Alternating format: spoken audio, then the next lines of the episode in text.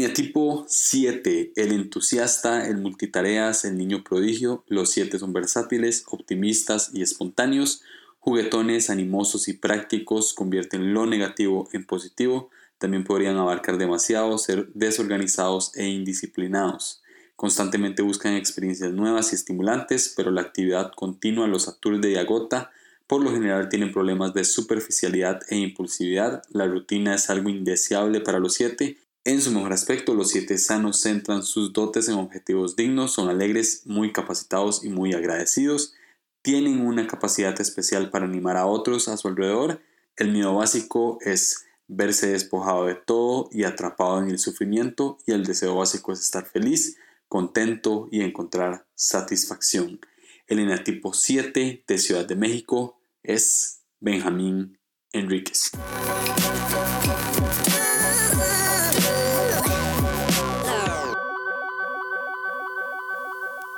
Benjamín, ¿cómo estás? Hola Julio, muy bien, ¿y tú? Bien, bien, por dicha. Bro, eh, ¿qué tal si te presentas eh, brevemente? Eh, bueno, pues mi nombre es Benjamín Enríquez, soy de México. conocí a Julio hace unos meses, nos conocimos por Instagram y, y bueno, yo tengo un podcast también que se llama Catálisis junto con mi amigo Sam Niembro. Y bueno, me gusta, eh, amo la iglesia, soy pastor de jóvenes, eh, estoy trabajando con mi papá en una iglesia aquí en la Ciudad de México y estoy apasionado por el reino y, por lo que está sucediendo en todo el mundo. Cool. Eh, ¿Hace cuánto te diste cuenta de Enneagrama y todo este, este rollo? yo creo que a principios de año. fue por, de hecho fue igual por Sam. Eh, un día nos estábamos tomando un café y, me dijo, oye, ¿ya escuchaste el enegrama? Que no sé qué. Y al principio cuando me habló y me empezó a decir que 5, 6, 4 y todos los números sonaba así como medio raro. Medio sata. Este, sí, sí, sí. Y luego buscas este buscas el, la figura esa y, y, sí, sí, sí parece acá como de si fueras a hacer un este un conjuro, pero, pero lo empecé a investigar y lo empecé a investigar y, y, me empezó a gustar un buen, pero yo creo que fue como a principios de año, en enero. Enero. ¿Y eh, cómo te diste cuenta que, que, eras siete? O sea, ¿te diste cuenta vos solo o, o fue como en mi caso que, que, que tuve ayuda marital? no, no, no. Luego, luego me di cuenta que era siete. O sea, empecé a leer como los tipos. Ajá y obviamente, pues eh, dentro de todo también me conozco, ¿no? Y siempre había sido como alguien activo, como alguien chistoso, como alguien que, que le gusta hacer de todo, ¿no? Entonces, cuando leí así la definición que es el entusiasta, en ese momento dije, a ver, vamos a leer esta definición. Y no, cuando la empecé a leer así como que tuve esta revelación de, no, ese soy yo, no hay de otra. Sí, o sea, te diste cuenta solo. Sí, sí, sí. Y, y, cuando lo empecé a leer era como me sentí desnudo casi, casi, así como que me estaban describiendo a la perfección. ¿Y te molestaste al principio de ser siete? No, no, me encantó. Este, creo que, o sea, ya después de que empecé a investigar más, o sea, obviamente ningún tipo eh, es mejor que otros, ¿no? A menos que sea siete, porque sí es el mejor. Entonces, por eso dije como, no, los siete son los mejores y qué bueno que fui siete. Eh, no, no, no me molesté, fue más como, como impresionado. Y, y, bueno, tiempo después fue cuando el primer libro que leí del Enneagrama fue el de El Camino de Regreso a Ti. Sí, lo leíste. Y sí, lo leí y, y, de hecho ya casi termino el de Richard Rohr de también el enegrama que está muchísimo mejor que el de, el, de Regreso a ti. Pero de hecho cuando yo empecé a leer el, el de... Cuando empecé a leer el de El Camino de Regreso a ti, eh, cuando estaba leyendo mi tipo, me puse a llorar. O sea, mientras estaba leyendo todo eso, o sea, me puse a llorar eh, en el aspecto como de que me estaba sintiendo bien por autodescubrirme. Wow. incluso en esa temporada de mi vida había muchas cosas en las que había estado trabado o en las que estaba así como, no, no sé, no sé qué pasa. O sea, ya había investigado muchas cosas y cuando llegó esto del enagrama fue como de, ah, ya entiendo los procesos de mi mente, de mi cabeza. Entonces, eh, no, me sentí feliz. Wow, eh, eh, sos algo sentimental. Entonces, ¿es, ¿es parte del número o no? No, o sea, creo que es algo, es, es algo que había pensado. Porque realmente, eh, o sea, realmente por definición los siete son más como no tan sentimentales y, les cuesta trabajo hablarse de sus emociones y les cuesta trabajo abrirse, ¿no? Ese es como, como eh, somos, ¿no? Pero desde antes de conocer la del o sea, ya había tenido como exposición a mucho de lo de vulnerabilidad, de comunicar tus sentimientos, de estar bien llorar, ¿no? Entonces, creo que eso, consciente o inconscientemente, me ayudó a crecer mucho como siete antes de que supiera que era siete, ¿no? Entonces ahora cuando lo, lo descubrí me di cuenta que, que, sí era sentimental y sí lloraba y sí comunicaba mis sentimientos, aunque aún me cuesta mucho trabajo, ¿no? Pero, pero creo que empecé como ya más adelante de... Sí, de, de hecho sí me pareció curioso que, que lloraras y todo, porque sí, realmente los siete no son tan, tan sentimentales. De, bueno, es algo que, que, vamos a hablar más adelante, eso que tratan de eh, esquivar el dolor y evitar el dolor y demás. Pero eh, sigamos con este. Eh, tengo, tengo, una serie como de preguntas random. Eh, ¿Es cierto que a los siete les molesta que cuando se están divirtiendo, cuando están haciendo algo divertido, les meten un. les meten un, un tema serio o importante que no es para el momento? Sí, sí, es como de... Eh, ¿Has visto Las locuras del emperador? Eh, no. La película de las locuras del emperador. Eh, bueno, es esta película de Disney que, que, no sé, a lo mejor el emperador es siete, pero está así como cantando una canción y está con su flow, así le llaman, ¿no? y, y, se molesta cuando le rompen su flow, ¿no? Entonces, a veces como siete me siento así como el emperador de las locuras del emperador, porque es como de, estamos, o, internamente se siente como de, oye, oye, estamos pasando un buen tiempo, no es necesario ir en este momento a, ese lugar. Entonces, y es lo mismo en conversaciones difíciles o, con mi esposa o con mis amigos, siempre, eh, y es lo mismo, podemos estar en un tiempo divertido y es como quiero que dure por la eternidad. Y si estamos en un tiempo serio de dolor o lo que sea, es como de quiero lo más rápido salir de esto y lo voy a hacer por medio de comentarios que traten de aliviar el ambiente o que traten de sacarle una risa o una, una carcajada a alguien. Sí, ah, ah, tengo que ser honesto eh, con vos. Y es que ah, mi mejor amigo es siete y me caen bien los siete. O sea, claro. realmente, obviamente ustedes creen que son los mejores y yo creo que son el único número que creen que son los mejores. Sí. no sé por qué, no sé si será porque son tan entusiastas, pero eh, sí, me, sí, me gusta, eh, me, me, da risa eso, ese aspecto de que, de que quieren vivir su vida al máximo y no quieren que nadie les quite ese momento. ¿Cómo has hecho para para manejar eso cuando estás viviendo algo al máximo, pero tenemos que hablar de algo puntual, tenemos que hablar de algo serio y necesito que, que te desconectes de tu diversión y me pongas atención.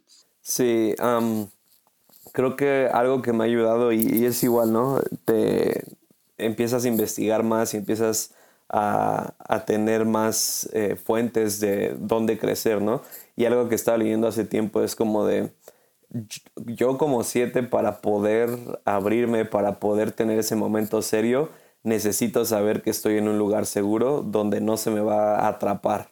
O sea, obviamente uno de nuestros miedos es quedarnos atrapados en dolor, ¿no? Quedarnos atrapados en, ese sentimiento de, que no es placentero. Entonces, algo que yo he aprendido para poder ser vulnerable, para poder eh, tener un momento serio, es como de quiero saber que no voy a ser castigado o quiero saber que no voy a ser como juzgado o como, o sea, que puedo ser real y, la otra es como de no quiero o no necesito que asuman que tengo todo resuelto dentro de mí porque la realidad es que no. Entonces muchas veces voy a decir cosas que no son y necesito que estén bien con eso. Entonces creo que si creo que si sé que de la persona o de la otra persona puedo saber que estoy en un lugar seguro o puedo saber que no voy a ser juzgado que no voy a ser castigado o que no voy a como que no me van a decir que estoy mal, entonces es como de, ok, tengo la libertad de ser serio y de procesar mi dolor. ¿Y postergas mucho conversaciones difíciles? No todo, no solo conversaciones, todo. Toda la vida la postergo. Me, me, recordé de, del... Me tagueaste en una story en Instagram de, de los ensayos y ahorita estoy terminando mi carrera en línea. Estoy estudiando en línea y ha sido lo más difícil porque no es como que vas a la escuela, no, no es como que tienes maestros, es tú tienes tu sala virtual y tienes que aprender, tienes que hacer tus tareas y tienes como límites a las 12 de la noche este, por cada tarea, ¿no? Entonces, este, este, ya, ya terminó este mes. Entonces ha sido algo muy difícil porque, y de hecho, e, estas últimas materias han sido mis proyectos finales y ha sido postergar todo. O sea, literalmente casi siempre he estado a las 11 de la noche haciendo mi tarea. Y, y si postergamos la vida, postergamos lo, lo difícil y lo doloroso, lo, lo, divertido y lo placentero lo traemos al día de hoy. Pero, pero en cuanto a conversaciones, sí, claro que sí. De hecho, de hecho, justo hace unos días estaba, tuve una situación así con mi esposa, ¿no? De, de algo que necesitábamos hablar pero, o sea, como que creo que como siete te creas esta realidad en tu cabeza que no es la realidad y es como de voy a esperar y eh, aparentar como si no pasara nada y vamos a esperar que se le olvide a mi esposa que tenemos que hablar de esta situación. Entonces haces como que no tienes que hacer nada o si no pasara nada y hasta que llegó ella y me dijo como, oye, tenemos que hablar de esto y yo, es, y yo espero que tú saques este tema, pero si no lo sacas yo te voy a ayudar. Entonces Sí, claro que postergamos conversaciones difíciles por lo mismo, porque tienes que procesar el dolor. Wow, sí, eh, me encanta. me encanta. Ok, entonces todo esto de postergar es para evitar el dolor. Que ahora vamos a hablar un poco de las integraciones y desintegraciones, que hay algo, eh, hay algo cool en eso, con esto de postergar. Ahora que tocaste el tema de matrimonio, eh, tu esposa ¿A tu esposa le gusta el enneagrama? No. ¿No le gusta? Wow. Creo, no sé si, o sea, no, no tanto que no le guste, sino como que, eh, no sé, no sé si le gusta o no. Creo que yo me he vuelto como muy apasionado a eso. Y, y, obviamente mi crecimiento es hacia el 5, ¿no? Que es como conocimiento y me gusta leer mucho y así. Entonces, si yo me meto en algo, me, me, me, meto bien. Y entonces, creo que, y a lo mejor creo que también yo a lo mejor he cometido algunos errores en el aspecto de que ya la empiezo a categorizar, ¿no? O sea, o ya empiezo a decirle como de, ah, es que por, e, porque eres, mi esposa es uno, ¿no? Entonces ya, ya llegado a veces donde le digo, ay, es que porque eres uno haces eso, y es que porque eres uno hace eso. Entonces, a lo mejor siento que eso para ella ha sido como de, oye, ¿sabes? Como que tiene que ir más allá de nuestra relación, que solo va a salir en un telegrama, ¿no?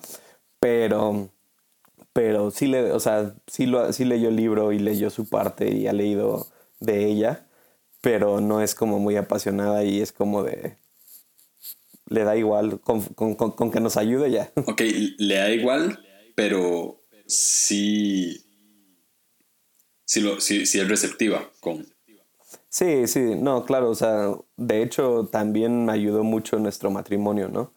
O sea, me, me ayudó mucho porque me ayudó a entenderla a ella y me ayudó a entenderme a mí, entonces ha tenido un, buenos frutos sobre nuestra relación y, y, lo que me gusta es que también hay mucha información, o está el, el, libro de Path Between Us, que es la continuación del Camino de Regreso a ti.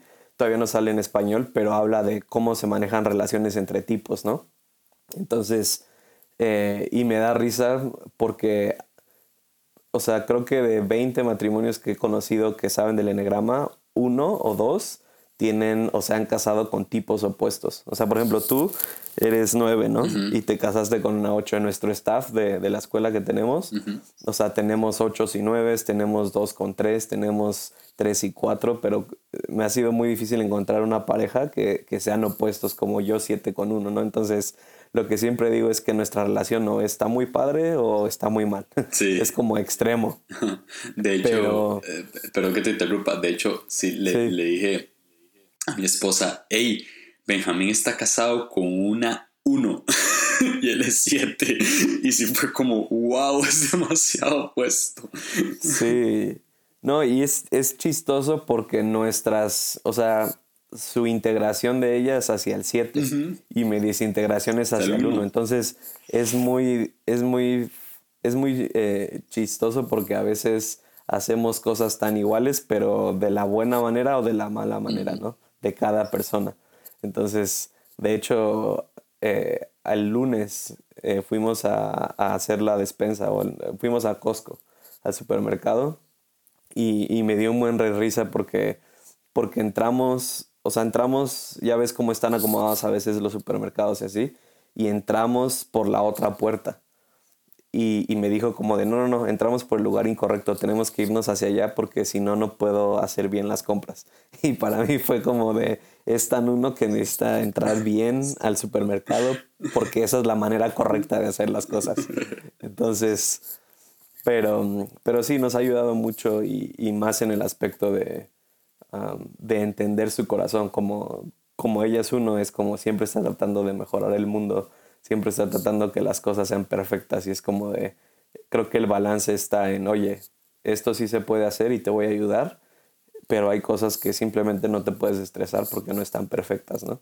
Y, y yo le ayudo a ella porque su crecimiento es a ser divertida y no ser tan seria. Y yo cuando estoy mal me vuelvo crítico y me vuelvo de esa forma. Entonces nos ha ayudado mucho, pero ella no es tan apasionada al enegrama como yo. Y Puntualmente, algo, algo puntual, eh, si se puede saber y si no es mucho el atrevimiento, algo puntual en lo que te haya ayudado en el matrimonio, eh, saber que vos sos siete. Es algo que, que, a um. partir de este año que empezaste a conocer del enneagrama y te diste cuenta que vos eras siete y que ella era uno, eh, ¿cómo ayudó? Algo puntual que haya ayudado en el matrimonio en eso. Creo que nuestra comunicación, creo que fue un punto donde pudimos crecer y, y, y, creo que más a mí personalmente fue, en, como te decía, como en entenderla a ella. El decir, porque a veces, o sea, ya cuando empecé a entender lo enegrama me, me daba cuenta que cuando teníamos más discusiones o cuando teníamos más problemas era porque estábamos como en este ciclo de 7 y de 1, que era como de yo me, yo me trataba de divertir todo el tiempo y ella trataba de hacer las cosas perfectas. Entonces, en vez de entendernos, se, volvía una pelea de poder, de a ver quién tiene la razón o a ver quién tiene el control. Eh, algo que siempre hablo, o sea, porque ahora ya eh, en la escuela que tenemos vamos a hablar del enegrama y todo. y algo que hablo cuando enseño del enegrama es que me ayudó mucho, que es un ejemplo de nuestro matrimonio, es un día llegamos de viaje o sea, habíamos salido de viaje como una semana. Entonces llegamos a la casa y, y pues obviamente llegas cansado, llegas este, estresado y, y, llegas con un buen de maletas, ¿no? Entonces llegamos a nuestra casa y pusimos las maletas en el cuarto. Y entonces yo como buen siete llegué, me acosté, este, empecé a ver Instagram o lo que sea. Y entonces ella me dijo así como de, ok, vamos a recoger, vamos a limpiar vamos a acomodar las cosas. Y para mí fue como de, ¿qué? Estás loca, ¿no? Y entonces, en ese tiempo todavía no sabíamos del grama, entonces en ese momento se volvió un problema porque yo estaba buscando el placer de decir como de ahorita no voy a hacer, no voy a recoger la maleta, estoy enfocado en mi placer, ¿no? Y para ella lo correcto era, tenemos que recoger la maleta y después de recoger y hacer lo correcto, entonces podemos descansar. Y entonces, después de eso, fue como de, ah, me di cuenta que ella quería hacer lo correcto y yo quería recibir el placer. Entonces, en, ya si se vuelve a presentar una situación parecida, ya la puedo entender a ella y entonces podemos llegar a un balance o a un acuerdo. Perfecto. Ok. Eh, tengo que darle el crédito. Hay, hay una página en Instagram que, bueno, vos la conoces y, creo que es de las más completas que, que he visto acerca del enegrama que se llama Soy mi tipo. Y mm, ellos, ah, es buenísima. Ellos eh, hacen como series, entonces en una de las series eh, tiraron cuál era la integración y la desintegración de cada número. En el caso del 7, la integración es el número 5, eso que, que decías ahora, ¿no? Y la definición, eh, me encanta, me, me, encanta el, esta definición que les dan, que les da antes de, dice, explorador del universo, ¿ok? Dicen, toman la capacidad eh, de concentración del 5 y enfocan su mente en las cosas que realmente les importan y desarrollan como personas. Crecen en claridad mental y equilibran su aprendizaje. Son más presentes y sabios sin perder su chispa alegre. A mí los 5 me parecen un poco... Eh, a todos los cinco me, los imagino como eruditos con lentes, ¿no? Y es un montón de libros. Sí. Un saludo a Rick Santiago, es 5, y eh, estará, estará aquí. Pero, eh, eh, ¿en qué momento, en qué situación puntual te integras al 5? reconoces que, ok, aquí me estoy integrando, estoy, estoy haciendo mi integración al 5. Sí, o para mí más como que tratar de en situaciones específicas integrarme creo que es algo que constantemente estoy tratando de hacer porque como leíste, o sea, uno de los aspectos es que están presentes y que pueden hacer cosas y terminarlas. Entonces, una de las cosas que me cuesta trabajo muchas veces, empiezo algo, pero no lo termino. Y una de las cosas que me cuesta mucho es estar presente, ¿no? en, en dos, cinco segundos me desconecto y ya estoy en otro planeta, ¿no? Entonces, eh, y, como dices, creo que un 7 puede ser muy, muy buen amigo de los 5 por lo mismo, porque lo llevan a la... Y, pueden hablar de, datos, pueden hablar de conocimiento, que es algo que me apasiona a mí por, por ese crecimiento, ¿no? Pero creo que específicamente, creo que en el trabajo nos puede ayudar mucho ese crecimiento hacia 5 o, o en lo que sea que estés haciendo. ¿Por qué? Porque es como de sabes el momento correcto cuando necesitas ser divertido y sabes el momento correcto cuando tienes que eh, utilizar ese conocimiento, utilizar ese, esa pasión y ser perseverante en ella. Entonces, creo que, creo que, o sea, los cinco me encantan y, y lo que más me gusta de los cinco es su sarcasmo. O sea, porque cuando, cuando no les caes bien o algo así son muy sarcásticos y, pueden ofender a mucha gente. Pero, pero no, me caen muy bien. Pero sí, y, me he dado cuenta que lo mismo cuando estoy sano, o sea, cuando estoy continuamente creciendo hacia mis cinco, eh, empiezo a ver crecimiento dentro de mí intelectual o, que empiezo a... O sea, porque como buen siete yo tengo como 20 mil libros que he comprado por mi impulso de placer y de decir como de, ah, o sea, porque como siete somos malísimos para gastar dinero.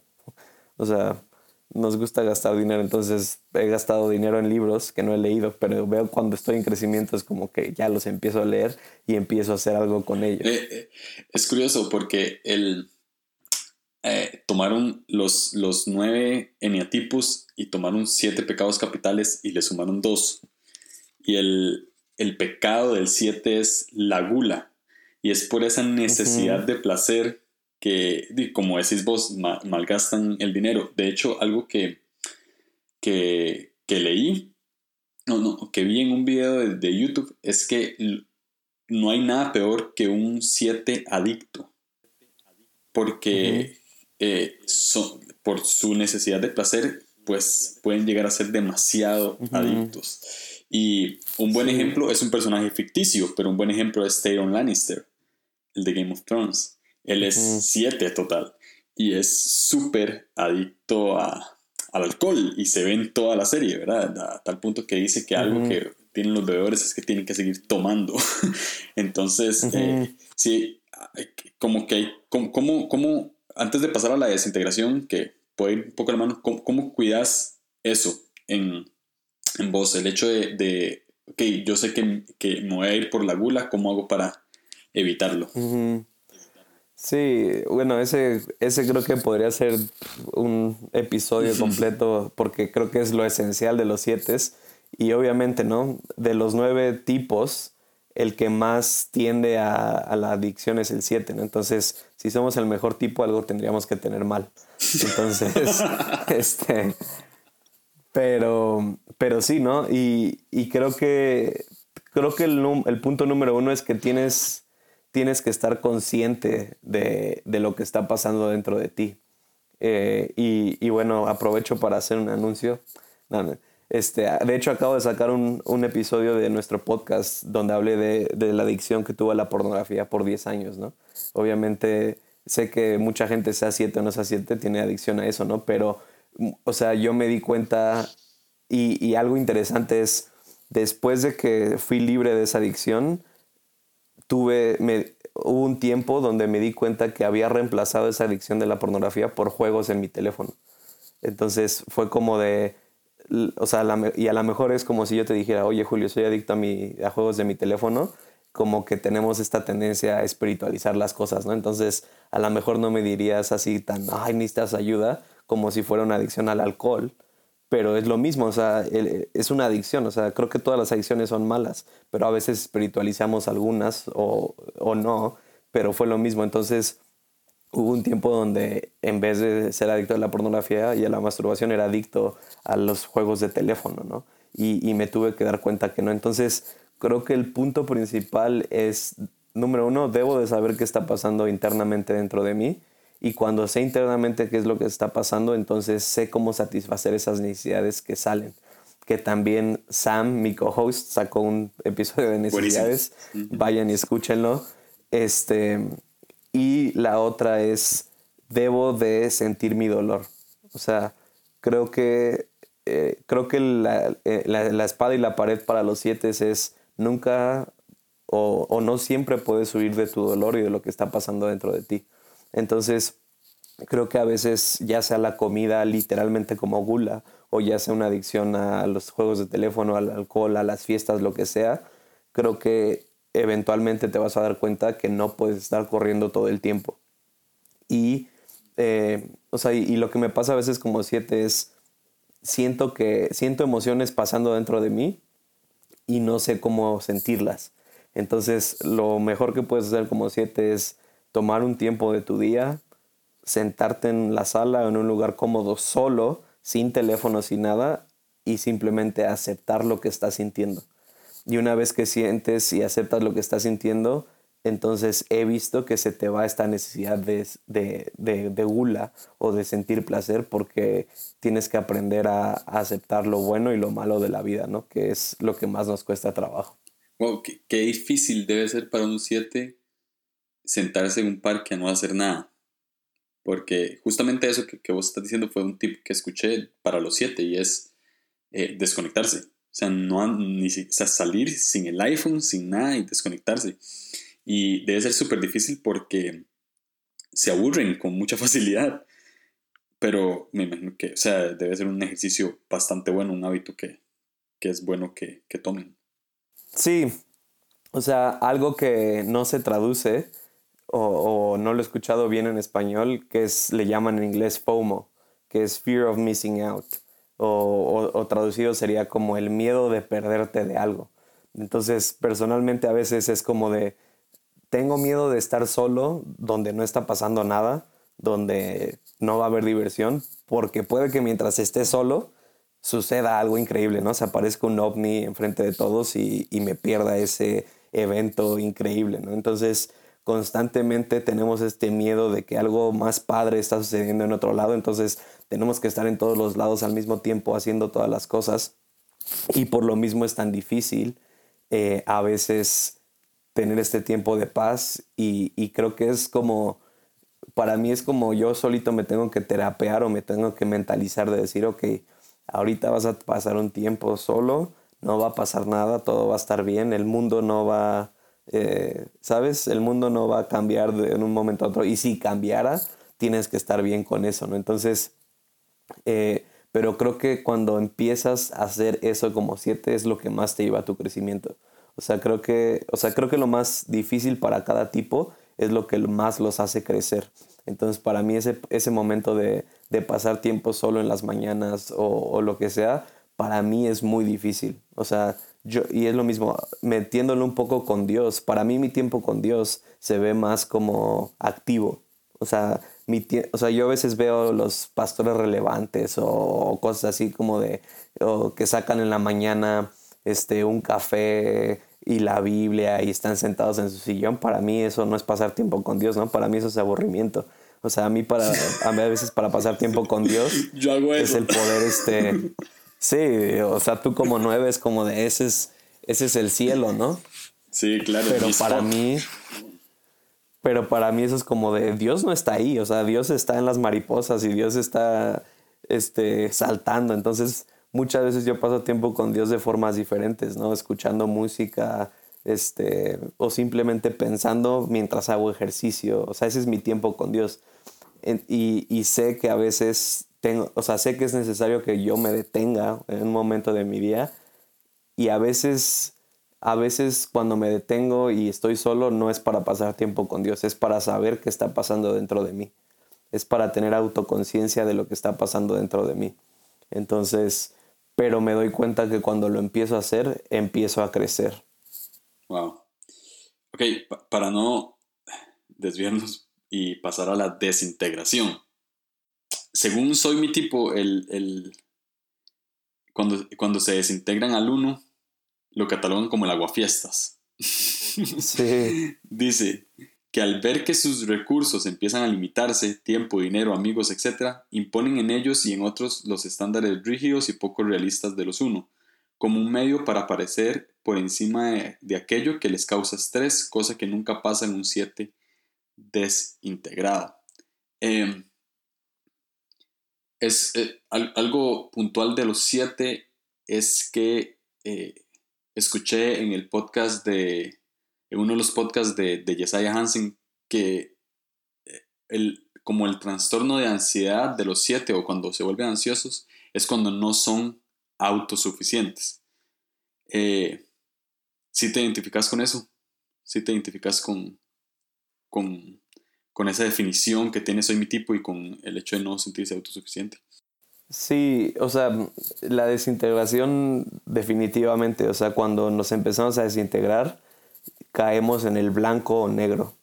Y, y caemos, o yo me he dado cuenta que caigo en el poner, como dice ahí, estándares inalcanzables para las personas alrededor de nosotros, porque es una manera de protegernos, es una manera de decir como de, no quiero que accesen o no quiero que entren a lo que está pasando dentro de mí. Entonces, eh, y, y sí te vuelves crítico, pero el, el punto es que no te vuelves crítico contigo, como los unos, ¿no? O sea, el uno tiene su crítico interno y, y está tratando de mejorarse a él mismo y por ende a los demás. Creo que, o, o mi experiencia ha sido cuando yo soy o me desintegro al uno, solo critico a los demás, pero no me autocritico a mí para crecer. Entonces, eso hace que mis relaciones o la gente que está experimentándome de esa forma se sientan también criticados y entonces yo me justifico por lo que estoy haciendo. Pero sí creo que es por, por ese punto de que no sé qué es lo que está pasando dentro de mí, entonces eh, llega a este punto de desesperación que la única salida que tienes es como explotar criticando a los demás y siendo blanco y negro, diciendo como esto sí, esto no, esto sí, esto no. Y cuando, cuando te sentís así y ahora que, o sea, lo has logrado identificar, sí, o sea, cuando, cuando sentís ese tipo de ansiedad, sí has logrado identificar que estás desintegrándote. Sí, y, y lo mismo, es como de, por lo mismo que mi esposa es un uno, a veces me doy cuenta que termino siendo igual, ¿sabes? Ah, Y, y es por eso que es, es chistosa la dinámica, porque a veces me doy cuenta que, que termina siendo como lo mismo. Entonces, a veces no es muy divertido dos, dos personas así como diciéndose lo que está mal, ¿no? Pero, pero sí, lo, lo he reconocido y, y a veces, pero, pero es más, o sea, cuando mi esposa, por ejemplo, lo hace, es más fácil porque ella sabe lo que está pasando dentro de ella. Pero cuando yo lo hago es como yo me encierro y no sé ni siquiera lo que está pasando dentro de mí, nada más estoy expulsando cosas. Entonces, eh, definitivamente creo que es un peor un 7 desintegrado a 1 criticando que un 1 criticando. Total. Y, y cuando, cuando lo identificas, eh, cuando lo logras identificar, porque debe ser, eh, debe ser difícil lograrlo, ¿no? Porque uno se encierra. Ujú. Pero cuando lo logras identificar, ¿qué haces para salir de esa ansiedad? O sea, ¿qué haces para, para pues, pues ya para volver, para volver a tu Sí, bueno, el, punto es, y, y, es lo mismo, ¿no? Que ese es el matrimonio, o sea, yo personalmente tengo a mi esposa, ¿no? Que puede hablar a mi vida y me puede decir como de, oye, está haciendo de esta forma, ¿no? Y aún así me cuesta mucho trabajo, ¿no? Creo que, creo que lo que más nos ayuda es a, a saber lo que está pasando dentro de ti y a, y a dejar pasar tus emociones o a sentirlas o sea, creo que a veces es lo mismo, creo que a veces criticas simplemente porque no quieres sentir lo que está pasando dentro de ti. Y, entonces creo que lo que necesitas como siete es alguien que te calle, alguien que te calme y que te diga, oye, no quiero escuchar todo lo que estás diciendo, quiero que saber lo que estás sintiendo.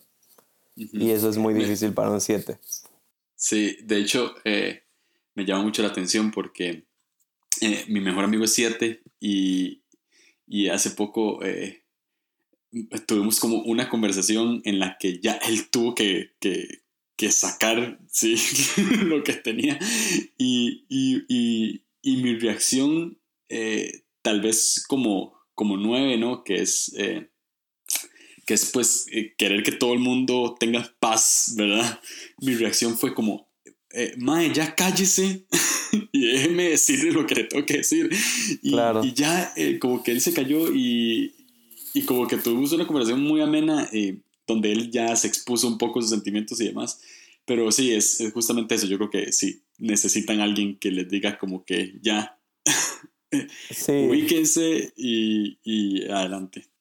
No, y, y, es igual ahí en, en Soy mi tipo sacaron, ¿no? Uno de nuestros desafíos es este escuchar a la gente, ¿no? Entonces, eh, yo a veces como un, un esposo siete, es difícil tener una mujer que necesite que la escuches y a veces es como de yo me tengo que mentalizar y a veces es como de tengo, o sea, tengo que estar preparado para tener conversaciones con mi esposa donde sé que voy a tener que estar callado como por 20 minutos, nada más escuchando y diciendo como, wow, mi amor, sí, qué padre, ah, sí, y, uh, y ¿por qué? Porque es como de, eh, porque si, si me dejo ser, entonces como voy a estar interrumpiendo por lo mismo, porque es como de yo tengo algo más padre que decir o yo tengo algo más divertido que decir, entonces necesitas escuchar y necesitas alguien que te calle. Eh, pregunta random acá. Como, como predicador y como siete, sí. ¿cuánto, ¿cuánto duran tus, tus prédicas? Ah, uff me tocaste. Eh, o sea, estoy. Estoy en la iglesia. O sea, trabajo dentro de la iglesia. Entonces, obviamente, cuando estoy en la iglesia, tienes que respetar un horario, ¿no? Entonces, por ejemplo, acabo de predicar el domingo y mi predica duró como una hora, ¿no? Y, y, ya y terminé temprano, según yo. Pero tenemos la Escuela de Ministerio Sobrenatural, de la cual yo soy el director. Entonces, cuando yo tomo el micrófono, a veces me he echado una hora y media, una hora cuarenta y cinco, y es amena, según yo, ¿no? Porque, porque la gente se ríe y porque me, me, me, meto y lo único que digo es, cuando termino es como, yo soy el director y puedo hacer lo que quiera, así que no me digan nada. Son buenos comediantes los siete, yo creo. Serías bueno, serías bueno haciendo stand-up comedy. Nunca lo he intentado, pero, pero creo que sí. pero, me, o sea, y, hablando de eso, a mí me parece raro porque creo que yo soy, tiendo a ser más serio en mis predicaciones que chistoso. O sea, creo que mi tendencia es poder decir pocos chistes dentro de la predicación, pero generalmente mis predicaciones son como confrontativas y creo que ahí sale mi ala 8. Creo que, creo que cuando predico soy más 8 que 7. De hecho, eh, Esteban Grassman es 7 con ala 8. Y, y sí, o sea, es, si yo escucho una prédica de Esteban Grassman, que he tenido la oportunidad de, de ir a conferencias en las que está, eh, sí, no parece que sea un 7, parece que sea un 8 porque es más, inclusive es, es, es de los más confrontativos que he visto. Eh, y también es curioso eso de que se ponen más serios. Y no sé, hay, tiene que haber algo ahí que quiero estudiar de por qué los siete se ponen más serios al hablar, al hablar como en público. Porque mi amigo que es siete, eh, una vez fuimos a, eh, eh, éramos, aquí decimos carajillos, yo creo que chavos sería como lo que ustedes, éramos más jóvenes, ¿no? Eso, eso, fue hace como tal vez cinco, cuatro años, no sé. Nos invitaron a, a, a predicar, a dar una conferencia y, y era, él no es predicador, pero fue a predicar. y nosotros, nosotros como amigos estábamos súper emocionados porque decíamos como, Mae, fijo, esta, esta, esta predica va a ser súper chistosa o, o, fijo, a, fijo a ser más stand-up comedy y todo. Y, y, se puso súper tímido y, y fue súper serio. Fue todo lo contrario a lo, que, a lo que nosotros pensábamos que iba a ser. Entonces sí, creo que es parte de su personalidad también. Seguramente, le, no, no sé si será así, pero eh, vamos a ver si, si me equivoco, de que tal vez le da, eh, eh, le da como un poco de inseguridad. Eh, Sí, no sé. y algo que más se me viene a la cabeza ahorita es como, y que igual un día me, me identifico igual con Esteban, ¿no? Porque es 7-8, entonces es como de, lo veo él y es como de, ¿cómo puedo crecer, ¿no? Y algo que le pregunté y algo que yo me he dado cuenta es como, cuando eres líder 7 y más con ala 8, es como de, a veces quieres que la gente te tome en serio. O sea, porque si tienes un amigo 7 es como nunca lo tomas en serio, ¿no? Es como de, ay, mi, y siempre está bromeando y así. Cuando tienes un papá o un hermano 7 es como de, ay. pero cuando tienes un líder 7, creo que para mí ha sido difícil poner un balance entre cuándo soy divertido y cuándo no tengo que ser divertido. O cuándo sí voy a ser tan abierto y tan como, ah, no te preocupes, no pasa nada, y cuándo sí debo ser así, ¿no? Entonces, creo que parte de, de, yo porque a veces soy así es porque es como quiero que me tomen en serio y, y, a veces creo que es esta batalla de no sé si es mi trabajo hacer que como siete me tomen en serio si soy líder o si debo de ser yo mismo sin, y la gente pues, tiene que saber quién soy y, tengo que ser íntegro, ¿sabes? Entonces creo que a veces tenemos, o yo por lo menos tengo esta lucha interior como de no, no tengo que ser más serio porque si sigo siendo siete, entonces van a pensar que soy infantil, ¿no? O que soy, no, o que no estoy maduro. Pero, o sea, creo que genuinamente creo que debemos de ser siempre íntegros y ser como somos, ¿no? Entonces creo que son dos partes. Creo que una son las alas, que si tienes siete a la ocho, creo que sale muchísimo más tú a la ocho cuando predicas o así como porque sabes que necesitas autoridad para un cuarto. Y creo que la otra es quieres que la gente te tome en serio, entonces por eso tiendes a aparentar algo así como de, oigan, póngame atención, soy, soy, ¿sabes? Porque es como de, tienes miedo de que piensen que porque es chistoso no es impactante o no es poderoso. Sí, de hecho, hablemos esto de las alas, porque eh, puede haber gente que esté escuchando que, que diga, ¿qué, ¿qué es alas? O sea, no, no entiendo. Las alas son eh, las que están a los lados, ¿no? O sea, que si sos 7, pues puedes tener a la 6 o a la, o a la 8. Eh, según soy mi tipo, uno puede tener o ambas alas o puede no tener ningún, ningún ala, o sea, ser 7 en esencia. Eh, que creo que los casos son, bueno, yo no conozco ningún caso de gente que tenga, eh, que no tengan ningún ala. Sí conozco gente que tiene dos alas, pero Ok, según el ala, tener ala 7, eh, según la definición es que viven más en el presente, entorpecen su capacidad de planificar dudando de sí mismo, sin embargo son más leales y comprensivos con los demás. Eh, mi mejor amigo, totalmente es, es, un ala 6, es 7-6, definitivamente. Eh, es súper leal y, y, cuando planifica algo, ah, le cuesta mucho. Eh, porque piensan en todo lo que va a salir mal. Exactamente, sí, sí, totalmente. Sí, y, y el ala 8 es que son inteligentes. No, no, no, te crezcas acá, por favor. Es que solito la definición lo dice, Julio. No, no tenemos que hacer. dice: son inteligentes, creativos. Ojo esto, ojo esto. Vamos a ver si, si, si, si estás de acuerdo con, con este defecto de los pocos defectos. claro. suelen aprovecharse de otros para obtener alguna ganancia o placer. Eh, a ver, comentanos al respecto de, tu ala. Sí, de, hecho, en este caso. Eh, O sea, yo siempre supe que era a la 8. O sea, desde que empecé a investigar del enneagrama, siempre supe que era a la 8 porque había visto mi vida y porque sé que puedo. O sea, porque es lo mismo, soy líder. Y desde que desde niño, o sea, me di cuenta de eso, ¿no? Y en, y en, en cualquier lugar a donde yo iba, siempre era como el líder y yo tomaba control del cuarto y siempre retaba a las autoridades y, y, y ¿sabes? y al principio dije, ¿soy 7 o soy 8, no? Y obviamente por las motivaciones supe que era 7, ¿no? Pero estaba muy seguro que era 8. Entonces, y hace poco que estaba leyendo el libro del enegrama de Richard Rohr, empecé a leer el 8 y dije, o sea, tengo más del 8 de lo que me había dado cuenta, ¿no? Pero, pero sí, em, creo que como 7, 8 puede ser muy persuasivo y puedes utilizar, o sea, como dice eso, puedes ganar a la gente y lo puedes hacer por medios diferentes. O los puedes ganar por ser buena onda con ellos y hacerlos reír, o puedes ganarlos por intimidarlos. O puedes ganarlos simplemente diciendo como de este soy yo, síganme, vale la pena seguirme. Entonces es algo que yo he visto y obviamente eso te causa placer, ¿no? Entonces creo que, creo que puedes utilizar tu máscara de 8 para intimidar a la gente o para obligar a la gente a hacer algo o llevar a la gente a hacer algo que sirva a tu motivación de 7 de placer.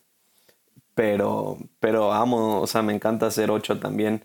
De hecho, una de las cosas que amo de los 8 es que siempre, o sea, siempre tratan de retar a los demás, pero una vez que encuentran a alguien débil o a alguien que necesita ayuda, es como van con todo con ellos. Entonces, yo siempre hice eso desde, desde siempre, ¿no? O sea, cuando veía a una persona que necesitaba ayuda o, que otros lo estaban molestando o que otros era como de yo me iba con esa persona y era yo contra todos y esa persona.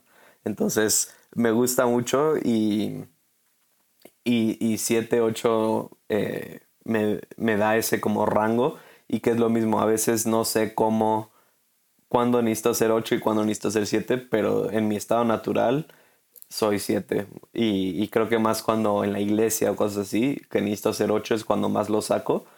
Pero estoy intentando como ser más íntegro en todas las partes de, de quién soy y, y, ser divertido, pero al mismo tiempo ser firme, pero con las mejores cualidades del 8, ¿no?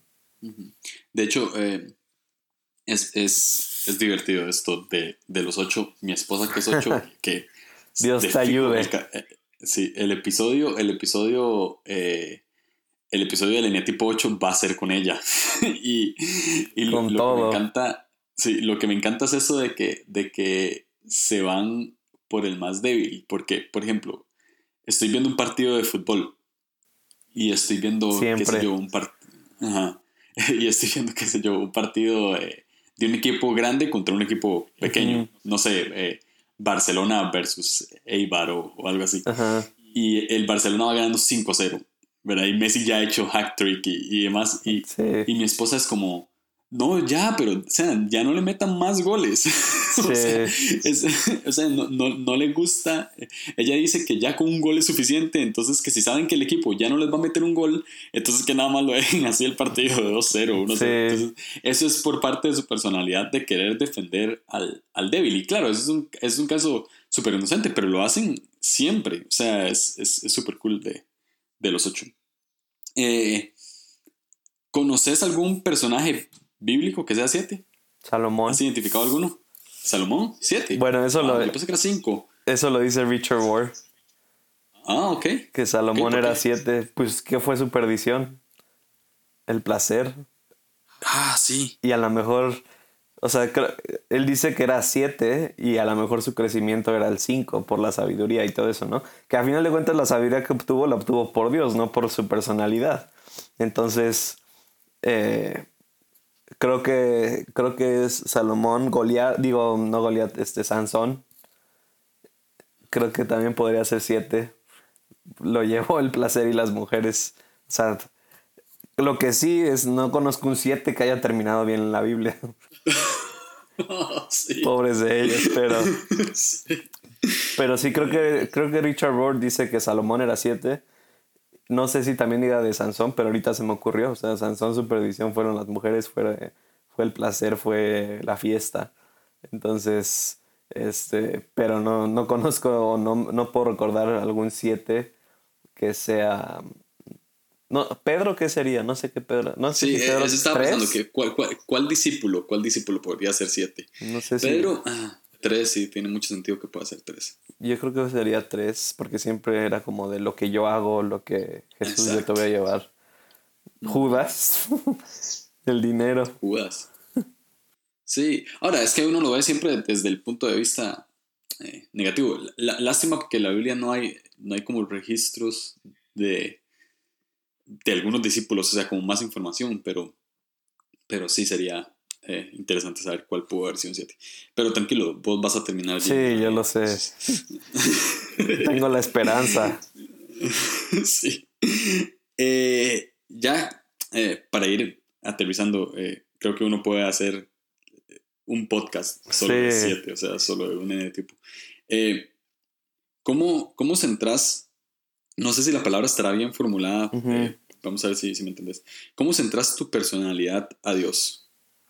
Sí. creo que.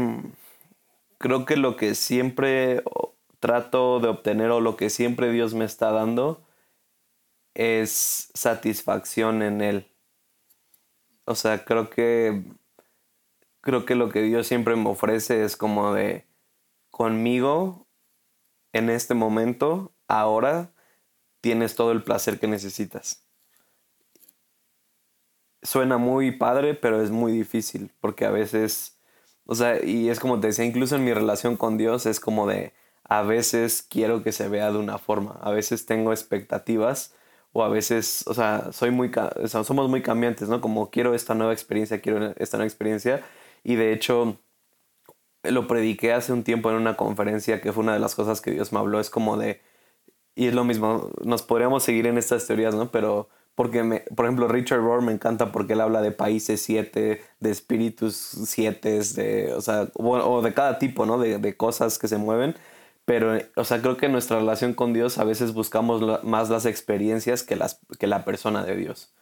Y creo que una de las cosas que Dios me confrontó una vez fue como de tienes que buscar solo mi persona y no las experiencias.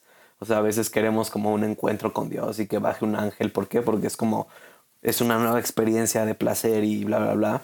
Y, y uno de los encuentros más locos que he tenido con Dios es simplemente Dios sentado al lado de mí diciéndome, aquí estoy yo. O sea, no, eh, eh, o sea, y creo que el punto es ese, como de constantemente me tengo que estar enfocando en que tengo todo el placer que necesito aquí y ahora con Dios.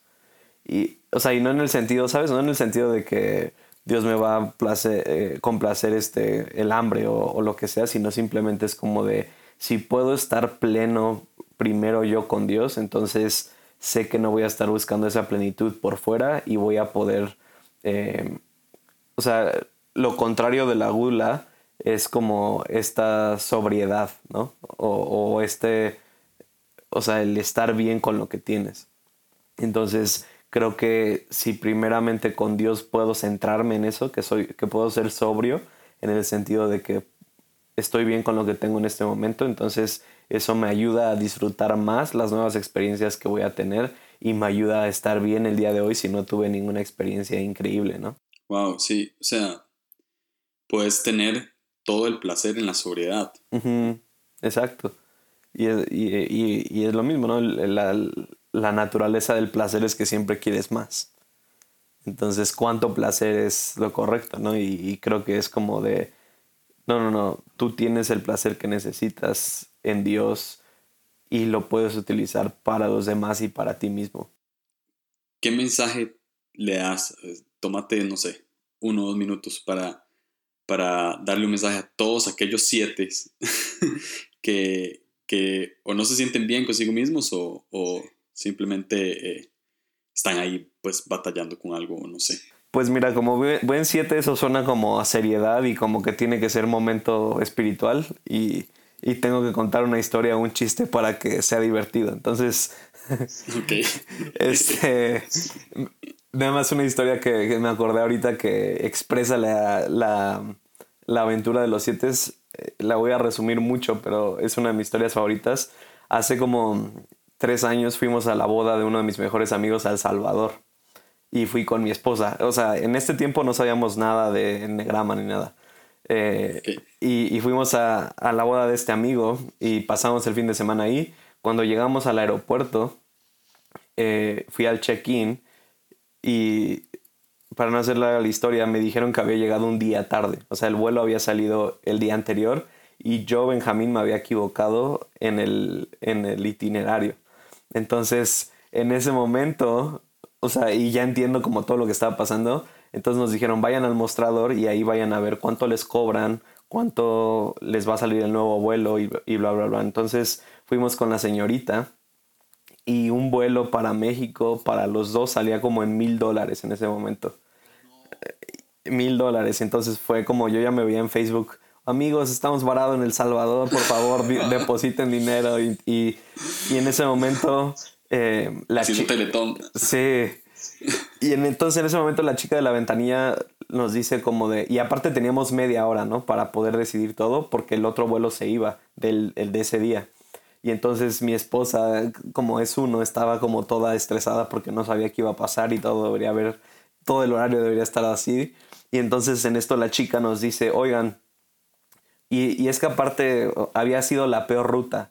No sé por qué de México es tan caro viajar a El Salvador. De ida habíamos ido México, Panamá, Panamá, Nicaragua, Nicaragua, El Salvador.